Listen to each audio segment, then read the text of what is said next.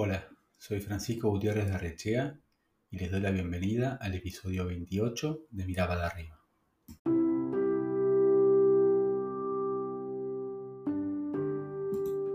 Nunca voy a tener un socio. Al dejar atrás 25 años de vida corporativa, imaginé una carrera en modo francotirador, dependiendo solo de mi esfuerzo y mis capacidades. Recorrí así los primeros años como independiente y me iba mejor de lo que pensaba. Sin embargo, una mañana me desperté y sentí que algo debía cambiar. Casi por instinto, llamé a Mónica Muñoz García, con quien habíamos trabajado en NH Hoteles años atrás. Le propuse armar una lista de contactos comunes y visitarlos para ofrecerles nuestros servicios en España y en Argentina. Así nació The Innova Room. Años más tarde, Lucas Gallu, quien nos había contratado para asistirlo en la dirección de su oficina de diseño, nos invitó a sumarnos como business partners. En agosto del año pasado, cumplimos nuestro primer año en ese rol. Otro cliente, para quien diseñamos el modelo de negocio y lo acompañamos en la renovación de su hotel, nos ofreció operarlo. En ese caso, sumamos a Santiago Ponce de León como asociado y nos embarcamos también en el desafío. Hoy me pregunto cómo pasé del nunca tendré socios a mi situación actual con por lo menos tres. Entendí que sin formar equipo con pares no llegaría demasiado lejos. Dice el refrán, con sabiduría, si quieres ir rápido, camina solo. Si quieres llegar lejos, ve acompañado. Hoy nos visita Santiago Ponce de León, junto a quien nos encontramos en un proyecto común, acompañando un grupo local en el startup de su negocio hotelero, como mencionaba antes en lo que eventualmente podría convertirse en una operadora para hoteles independientes.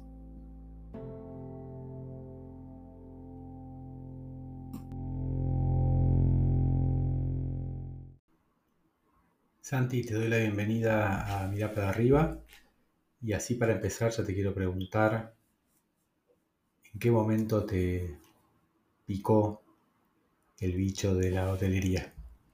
Tuve un verano un accidente de auto grande, estuve dos meses internado, justo en el medio de ese trabajo, y ya me estaba picando el, bichito de ponerme a estudiar hotelería. En principio la gastronomía me tiraba un poquito más.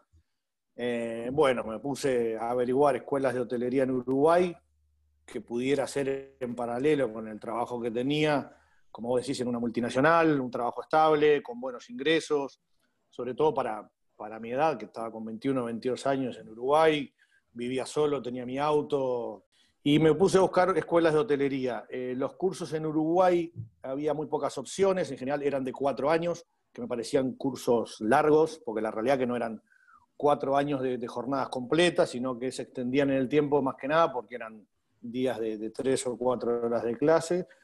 Me puse a averiguar algo en Argentina también. Ya Europa a nivel y a través de un conocido que abrió un hotel en Punta del Este, encontré el Centro de Estudios Turísticos y Hoteleros en Canela, en Brasil. Era un curso de administración hotelera intensivo que se hacía en un año, eh, de lunes eh, prácticamente a domingo, te diría. Em, así que bueno, creo que, que encontré previo curso de gastronomía en Uruguay una pasada breve por el Radisson a pelar papas y trabajar de bachero. Me di cuenta que la gastronomía no era lo mío, eh, eh, pero sí me acercó al resto de la hotelería y me interesaba más la, administración hotelera. Eh, me puse en contacto con la escuela en Brasil. Yo siempre fui muy anfitrión desde, desde chico y la hotelería a mí me gustaba. A eso se, se juntó mi inquietud por poder vivir en el exterior o trabajando profesionalmente, o en este caso comenzar por, por, una carrera. Eh, me puse en contacto, viajé a Brasil.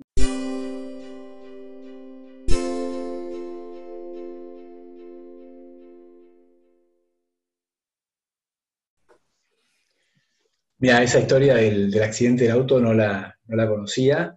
Al final cambiaste el, accidente del auto, que después lo vendiste para que te paguen los estudios y la cambiaste por un avión, en el que te seguís moviendo casi hasta, hasta el día de hoy con un poquito de, barco también.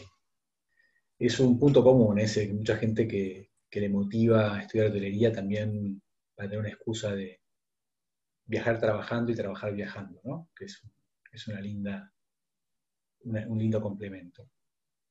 Bueno, como, como si no se nota por tu acento, lo puedo decir tranquilamente, que naciste en Uruguay, contaste que te formaste primero en Brasil, después en Estados Unidos, trabajaste y viviste en la Argentina, trabajaste y viviste en el Brasil también, este, bueno, te has movido muchísimo por, por la región, y me imagino que cada uno de esos lugares en los que estuviste pasando tu vida te habrán, te habrán ido aportando algo, ¿no? Del Santiago que, sos hoy, y por supuesto incluyendo tu, Montevideo natal. Así que, ¿cómo se configura ese mosaico de aprendizajes, este, regiones y, experiencias? Yo creo que todos los, destinos y todos los países aportan vivencias y experiencias, eh, tanto a nivel personal como, a nivel profesional. Eh, a nivel personal, porque bueno, para uno es salir un poco de, su país, de su zona de confort. Bueno, que te decía, eh, salir, salir de, su zona de confort, de su país, de su ciudad, a vivir lejos, a vivir lejos de su familia, lejos de sus amigos, por supuesto que muy, muy motivados por, el tema profesional, pero sin duda creo que todas las ciudades aportan experiencias y vivencias. Te diría que a nivel región lo que puede ser Argentina o Brasil, eh, vas aprendiendo y conociendo la complejidad de los países. A mí me tocó trabajar en Uruguay, en Argentina, en Brasil y en Chile. Mucho de ese recorrido a través de NH, casi siempre en la, parte operativa o aperturas de hoteles, con todo lo que implica, ¿no? Porque más allá de estar en una misma región, la complejidad que tenemos a nivel o diversidad de recursos humanos, de culturas, a nivel fiscal, a nivel eh, impuestos.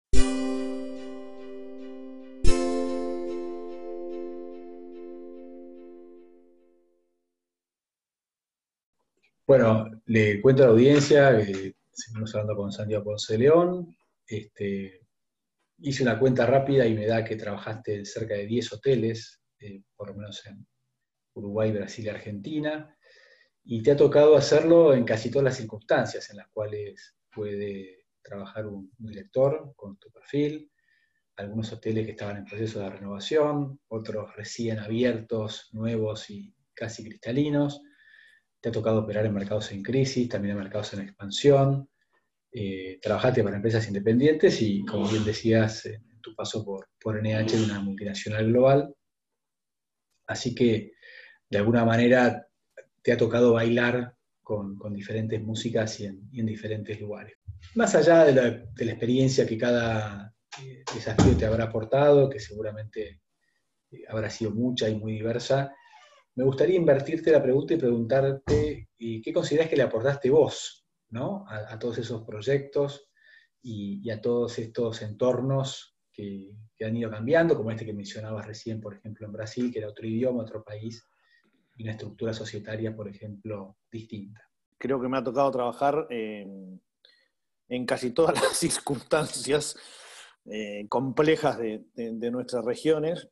Y mm, si me pensás que, si me preguntás si pienso qué le aporté a cada proyecto, creo que soy un profesional que me adapto muy bien a la necesidad puntual de cada situación y generalmente cuando trabajamos para, multinacionales o en el exterior, que, vas con trabajos puntuales, por ahí de dos, tres años, trabajo que puede ser de apertura, de renovación, un startup, eh, despedir al 100% de la plantilla y tener que tomar el resto, muchos trabajos de formación que también tuve que hacer.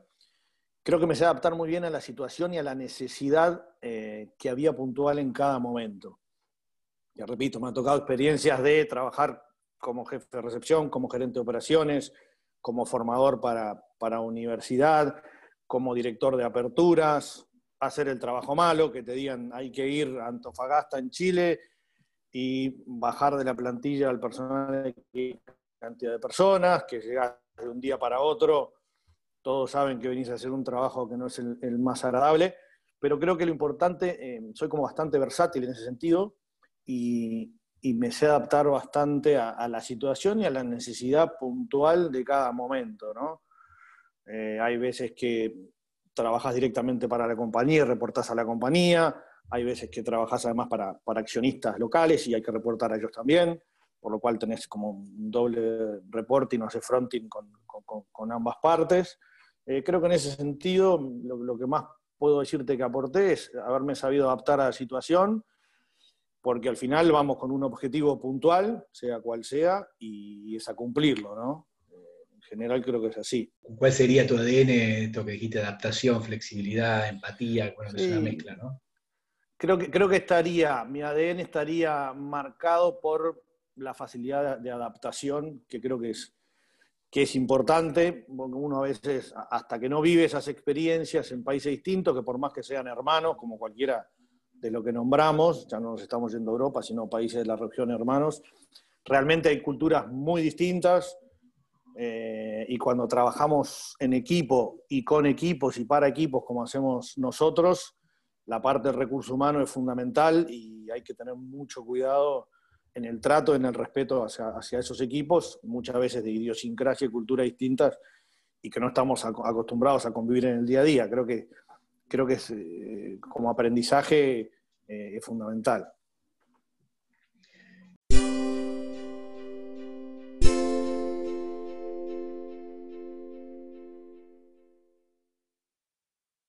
Yo llevo en esta industria eh, más de 20 años trabajando para hoteles y admiro a las personas como vos que trabajan en los hoteles, ¿no? que todo parece que es lo mismo, pero son dos realidades completamente distintas. Eh, la actividad que yo hago más vinculada a los proyectos y a los nuevos desarrollos se puede medir en meses, incluso a veces en años, entre que uno empieza y uno termina, y los que están ahí en la línea del fuego, casi que el trabajo se mide en minutos, ¿no? Es una tensión y un estrés eh, muy diferente. Los que no estamos en la operación le decimos la línea de fuego, ¿no? Casi la trinchera. Y, claramente nos cuesta creer que haya gente que disfrute de eso, ¿no? Así que, no sé, te quería preguntar, tenemos más o menos edades parecidas y recorridos similares en el tiempo. Si, por un lado, si seguís disfrutando de la operación, de esa línea de fuego tan tan adrenalínica. Y, después si te definís como un director que más que está de cara al cliente o más de, back office, ¿no? De, administración del negocio, que es algo que dijiste varias veces, y en todo caso de liderazgo a los equipos que están por ahí, ahí en la línea de fuego. Sí, la verdad que sigo disfrutando de la operación. los que somos operativos, más allá que tengo 48 años, creo que hace 28 que no apago el teléfono, lo que no significa que te llamen a las 2 de la mañana todos los días estamos bastante acostumbrados y como que lo necesitamos.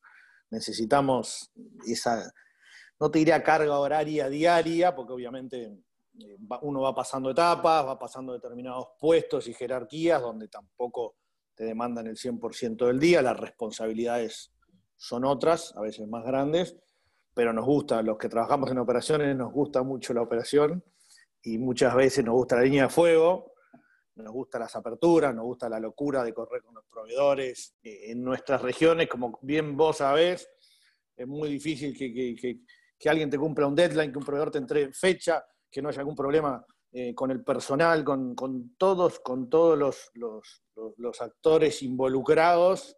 Eh, sí, estamos acostumbrados, la verdad que lo disfruto, lo, extraño cuando, cuando no lo tengo por mucho tiempo es un ejercicio que no, parece como que no se pierde nunca, cuando dicen andar en bicicleta, que dejas de andar 15 años. Estuviste fuera de operaciones por X motivo, no sé, te fuiste dos meses a hacer un trabajo comercial afuera y cuando volvés a la operación eh, lo sabes de memoria. Si, me preguntás si sigo disfrutando la operación, la verdad que sí, quizá a otro nivel, con, la misma emoción y vocación de siempre, pero sí, sí, la verdad que, que disfruto, disfruto la operación. Y en relación a la pregunta que me hacías de cómo me veo más si director de cara al cliente o de back office, creo que podría volver un poco a, la respuesta a la pregunta anterior. Creo que en ese sentido soy bastante versátil y me adapto a la necesidad. Puedo jugar en los dos frentes sin problema. Eh, me gustan los dos. Quizás tengo más experiencia en operación que en la parte comercial, pero lo puedo hacer perfectamente si tengo que hacerlo. Entonces, ahí dependiendo en el proyecto que esté, hay proyectos que llevan trabajar más de cara al cliente y hay otros proyectos que hay que estar más metidos en operación porque el faltante que tenés es de, personal con perfil operativo. La verdad que disfruto las dos, lo sigo disfrutando hasta el día de hoy.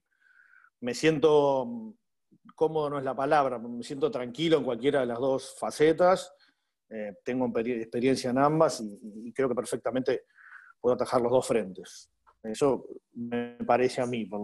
Comentabas antes ahí cuando describías tus diferentes roles y todas las aventuras en las que te habías embarcado, que bueno, yo además lo recuerdo muy bien, los años que lideraste eh, el equipo de aperturas de NH en Latinoamérica, que es una tarea que tenés que tener una buena caja de herramientas, ¿no? muchas capacidades que nosotros creo que le decíamos todo terreno, por un lado tenés que tener muchísimo rigor a la hora de controlar que los procedimientos de normativa y, ajuste a marcas se cumplan, eh, una empatía infinita con todos los actores que rodean una preapertura, este, bueno, un compromiso con el cumplimiento de plazos, etc. ¿no? Así que es una tarea que, que, la hemos compartido en algunas ocasiones y que, como bien decís vos, está, tiene esta mezcla de estrés, adrenalina y, premio cuando uno realmente ve que el, que el hotel abre y que los clientes le gustan. Y, bueno, en todo tu recorrido seguramente tendrás alguna favorita o alguna que recuerdes por alguna razón especial, así que me gustaría que nos contaras este, cuál es tu, tu, apertura especial y en todo caso por qué ¿no? ocupa ese lugar en tu, recuerdo. Sin duda que cada apertura es especial, ¿no? Eso 100% de acuerdo. Eh, hemos compartido muchas, Kiko, hemos corrido hemos corrido lado a lado en varias. La verdad que tengo muy buenos recuerdos de todas las aperturas. Eh, se genera, más allá, como decís vos, ¿no? Eh, es un bombardeo constante, son infinitos la cantidad de actores que rodean una apertura desde todo punto de vista. Bombardeo desde la compañía, desde los proveedores, desde los socios, desde los empleados, desde el departamento comercial. Estás vos basado en un lugar y viene todo el, sobre todo trabajando para multinacionales, todo el, bombardeo completo de, la casa matriz, del país donde están, de que esté conforme el inversor, de que esté conforme el empleado. Eh, la realidad que son muy entretenidas, generalmente eso lo decimos una vez que está terminada la apertura. En el momento de la apertura, a veces a las siete y media de la mañana, después que hace dos días que no dormís, ya estás con, con, el humor por, por, por donde te imagines, pero se genera como un ambiente particular en las aperturas donde se convive mucho con el equipo de trabajo. Más allá del de el horario normal que se puede cumplir en un hotel, en una obra, etc. Se, viene mucha gente del exterior, porque somos muchos componentes y muchos actores, como decís, y convivimos mucho y se genera un grupo de trabajo, después salimos a cenar, después se genera un ambiente, más allá que, que, se trabajan no menos de 15, 16, 17 horas por día, vos lo sabés, lo sabés bien, en cualquier apertura, la cantidad de meses que dure, aunque dure un año y medio, eh, la carga horaria es bastante grande. La verdad que se generan ambientes de trabajo muy, muy, particulares, muy especiales. Y cada uno de los que participa lo toma como propio, como que es el nacimiento de algo de, algo de ellos. Obviamente, depende de dónde sean los lugares. Hemos tenido aperturas en Bariloche, cuando son en lugares más lejos, con todo lo que eso significa de transporte, fletes, etcétera, de disponibilidad o no de recursos que puedas tener para las aperturas, porque no siempre los recursos sobran y hay que hacer, hay que hacer malabares. Eh, haber hecho aperturas en Montevideo, en Punta del Este, en San Pablo, en Curitiba, en Chile, en Santiago, en Antofagasta. Eh, la verdad me tendría que poner a pensar. De todas tengo el mejor de los recuerdos, pero si me preguntás, lo volvería a hacer mañana, cada una de ellas. Y en relación a la pregunta de si alguna en particular me marcó, yo creo que la de Curitiba, que no fue de las primeras, sino quizá de las últimas que hice por ahora. Me marcó por la complejidad del proyecto. Eh, era un predio de NH, llamado NH5, con, cinco usos funcionales diferentes, hotel, departamento, gastronomía, un mall, restaurante, y con la complejidad que tiene Brasil, ¿no? Todos los sindicatos distintos, yo creo que eran 180, 200 propietarios cada reunión, que la teníamos que hacer en salones adentro del hotel y explicarle a cada uno de los dueños en español, portuñol, en lo que pudiéramos evacuar las dudas de todos. Vos sabés lo que es, lo que significa eso. Tengo muy buenos recuerdos de todas. Quizá esa eh, fue la más compleja en cuanto a la cantidad de actores involucrados que había. Realmente era lidiar con cinco sindicatos distintos todos los días, con muchos propietarios. Eh, también, una vez que pude quedarme para la inauguración del hotel, que llegamos a inaugurar, por suerte, antes de moverme a otra región, porque muchas veces te pasa que estás hasta la recta final y hasta inclusive te tenés que mover a otro lugar y ni siquiera ves el nacimiento de ese, de ese hijo que tanto, por, tanto peleaste. Así que yo creo que, que una de esas sería, sería Curitiba.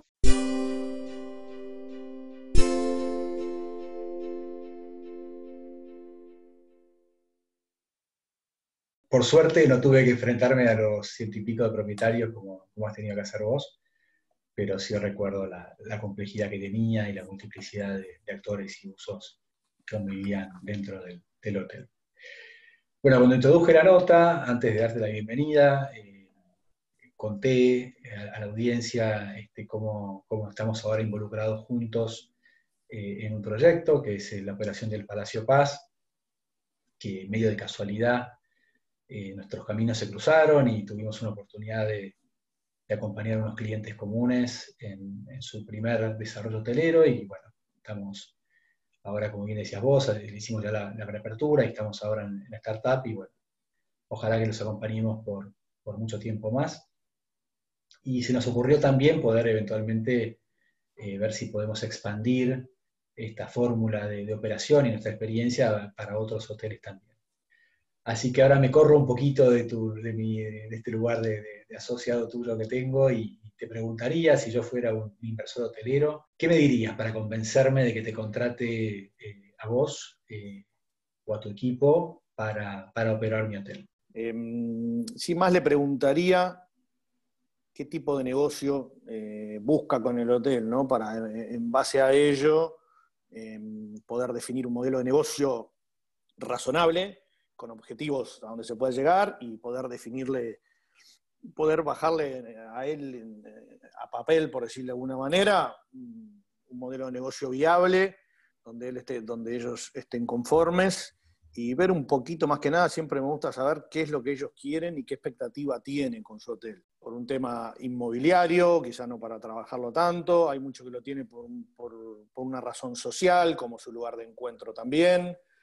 Eh, pero bueno, nosotros que estamos eh, como muy empapados en la gestión, siempre vamos al, modelo de negocio, eh, venta, gasto, GOP, evita, en cuántos años vas a tener el retorno. Creo que en ese sentido es, muy fácil, tenemos mucha experiencia en el tema, entonces creo que, en ese sentido convencerlo, que no sé si es la palabra, sería muy fácil o, o que se ponga de acuerdo con nosotros, pero sí me interesa mucho qué tipo de proyecto, qué tipo de proyecto quiere tener. Sí, y en eso tu respuesta también traduce lo que decías antes, ¿no? Cuando hablabas de tu ADN como, director de hotel, etcétera, esta capacidad de adaptarte a, los objetivos, en este caso del cliente, que como bien decís vos, detrás del mismo edificio, del mismo hotel, puede haber, eh, quizás los objetivos se parecen mucho, pero lo que cambia es el orden de prioridades, ¿no? y está bueno eso tenerlo en cuenta a la hora de, de hacerse cargo del negocio de un, tercero y eso claramente lo, lo has sabido hacer muy bien en toda, en toda tu carrera y, confío que lo, que lo vamos a poder seguir haciendo juntos en lo que venga para adelante.